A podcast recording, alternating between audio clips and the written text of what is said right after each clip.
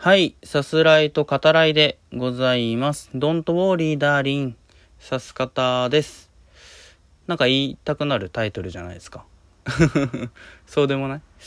俺だけ？わかんないな。ちょっと聞いてみようか。はい。これ聞いてくださってるあなた、あなたに向けて話しております。はい。あなたの脳に向けてね。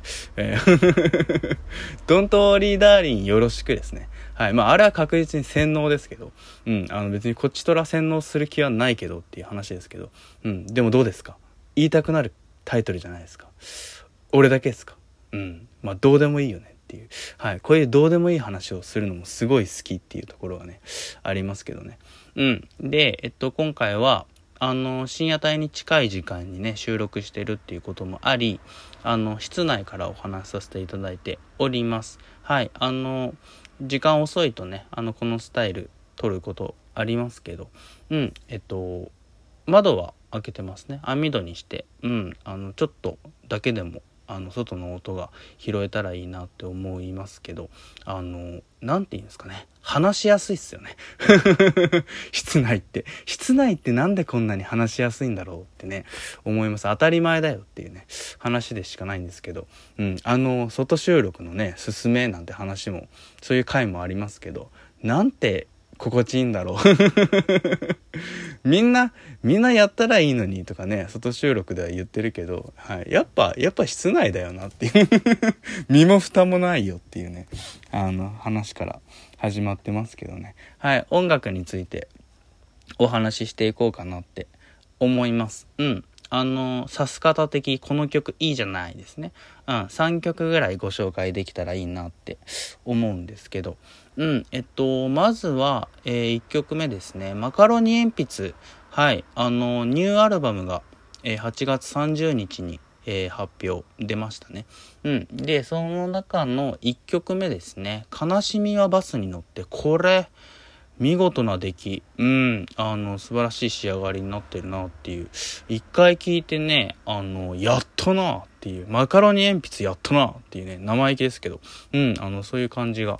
あってちょっとこうラップ調でね始まる感じっていうのもすごいいいしそっからのこう怒涛の転調ですねあの一回聞いただけではこうつかめない、うん、あのそういったメロディーに、うん、なっててでそっからのこうサビのねあの気持ちよく弾ける、えー、叫ぶね、はい、あのそういったところもすごいいいなって思いながら聞かせてもらってますね。あの全体的に表現されてるやっぱ悲しみこうずっとつきまとってくるそれでも行くしかないんだみたいな感じがねあのなんかね自分のモードに合ってるんですよね最近の。なんかちょっとしたことでもねあのこれ僕の話ね。あの悲しくなったりする。なんか最近そうで。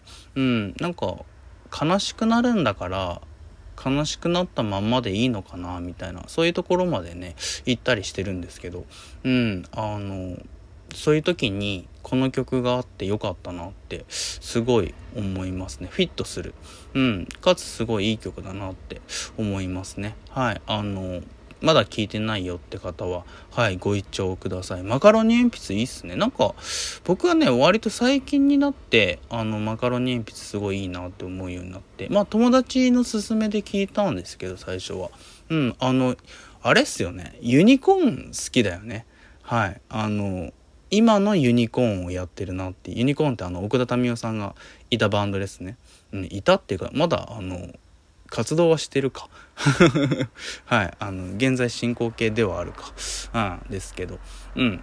あのユニコーンの影響っていうのをね感じながらそれをすごいいい形に昇華させてるなって思いながら聞かせていただいております。はい。でえっ、ー、と2曲目ですね。えー、イブさん。僕大好きなイブさんですね。はい。あのの、えー、新曲が8月11日かな？に発表されていまして「えー、冒険録」っていうタイトルですねはい、あの、イブさんらしい、非常にキャッチーな、うん、メロディーラインで、でもこう、高音だから、カラオケで歌うにはね、ちょっと難しいっていう、うん、ところもありますけど、はい、あの、少年っぽいね、あの、歌声っていうのが僕非常に好きなんで、はい、イブさんずっと聴かせていただいてますが、今回の曲もいいですね。あの、スマホのアプリゲームの主題歌になってるのかな？うん、あの、世界観がね、表されていていいんじゃないかなと思いますし、あの、なんていうのかな、これ個人的にはですけど、収録をさ、僕なんかメインでやらせてもらってるわけですね。うん。で、えっと、まあ、人の話を聞くのも好きだし、こう、何かについて、その人が話すことっていうのが、まあ、そういったことをさ、僕はやっぱりポジティブに考えてるんだけど今回のその冒険録、うん、その歌詞を聞いててもなんかねその何て言うのかな背中を押してくれる、うん、感じっていうのがあってきっとなんか配信とかされてる人は勇気づけられるんじゃないかなっていうそういう歌詞になってるんじゃないかなって、うん、気がしますね。はい。あの、イブさんといえばね、プレイリストを作らせていただいて、これあの、ラジオトークのつぶやきの方でしかあのその URL は貼ってないんですけどあのご興味ある方はねそちらもちょっと覗いてみてうんいただければいいかなと思います Spotify でプレイリストを公開しておりますあのイブさんまだ聞いたことないよっていう方にもねあの入りやすい、うん、そういったものになってるんじゃないかなと我ながら、うん、思うのであの本当に興味ある方はね、えー、こちらも聞いてみてくださると嬉しいです。はい。で、3曲目、えっと、新生かまってちゃんの曲ですね。えっと、すでに、えー、約10年前ぐらいですか。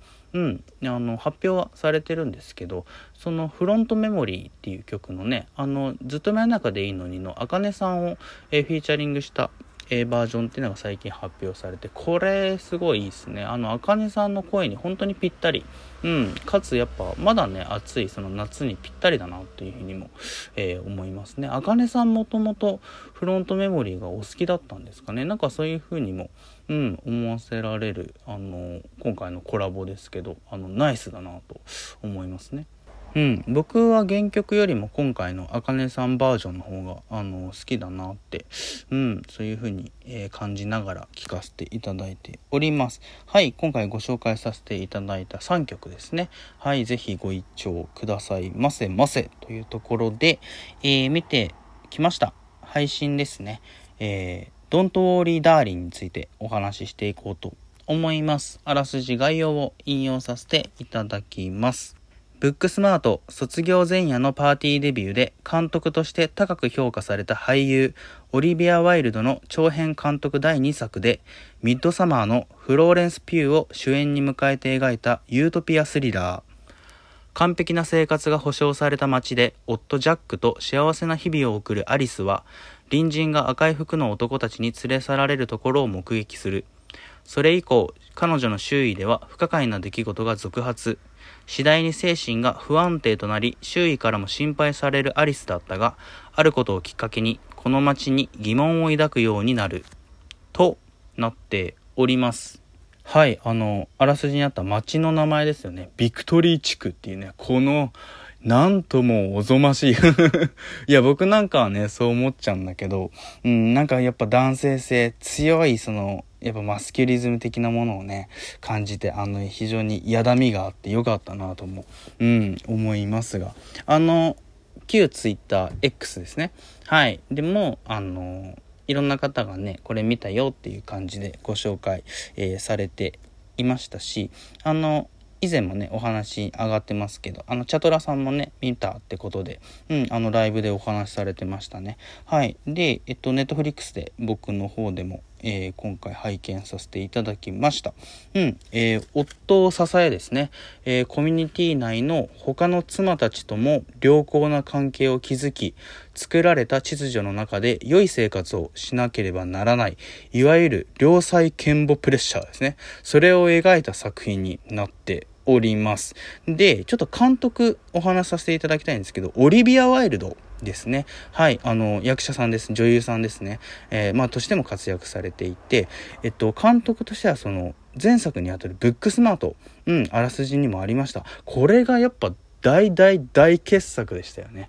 はい。あの、ティーンエイジャーもの。うん。えー、あるいはその、まあ、女子ティーンエイジャーものっていうのね、言ってもいいかもしれないですけど、それをこう、その可能性っていうのかな、こう、ぐーっと推し進める、本当に先進的なね、作品になってたと思います。ブックスマート大好きっていう方はね、あの、多くいらっしゃるんじゃないかなとも思いますし、今回ドントウォーリーダーリー見て、あの、好きだったっていう方ね、まだブックスマート見てなかったら、是非ご覧ください。本当に素晴らしい作品ですね。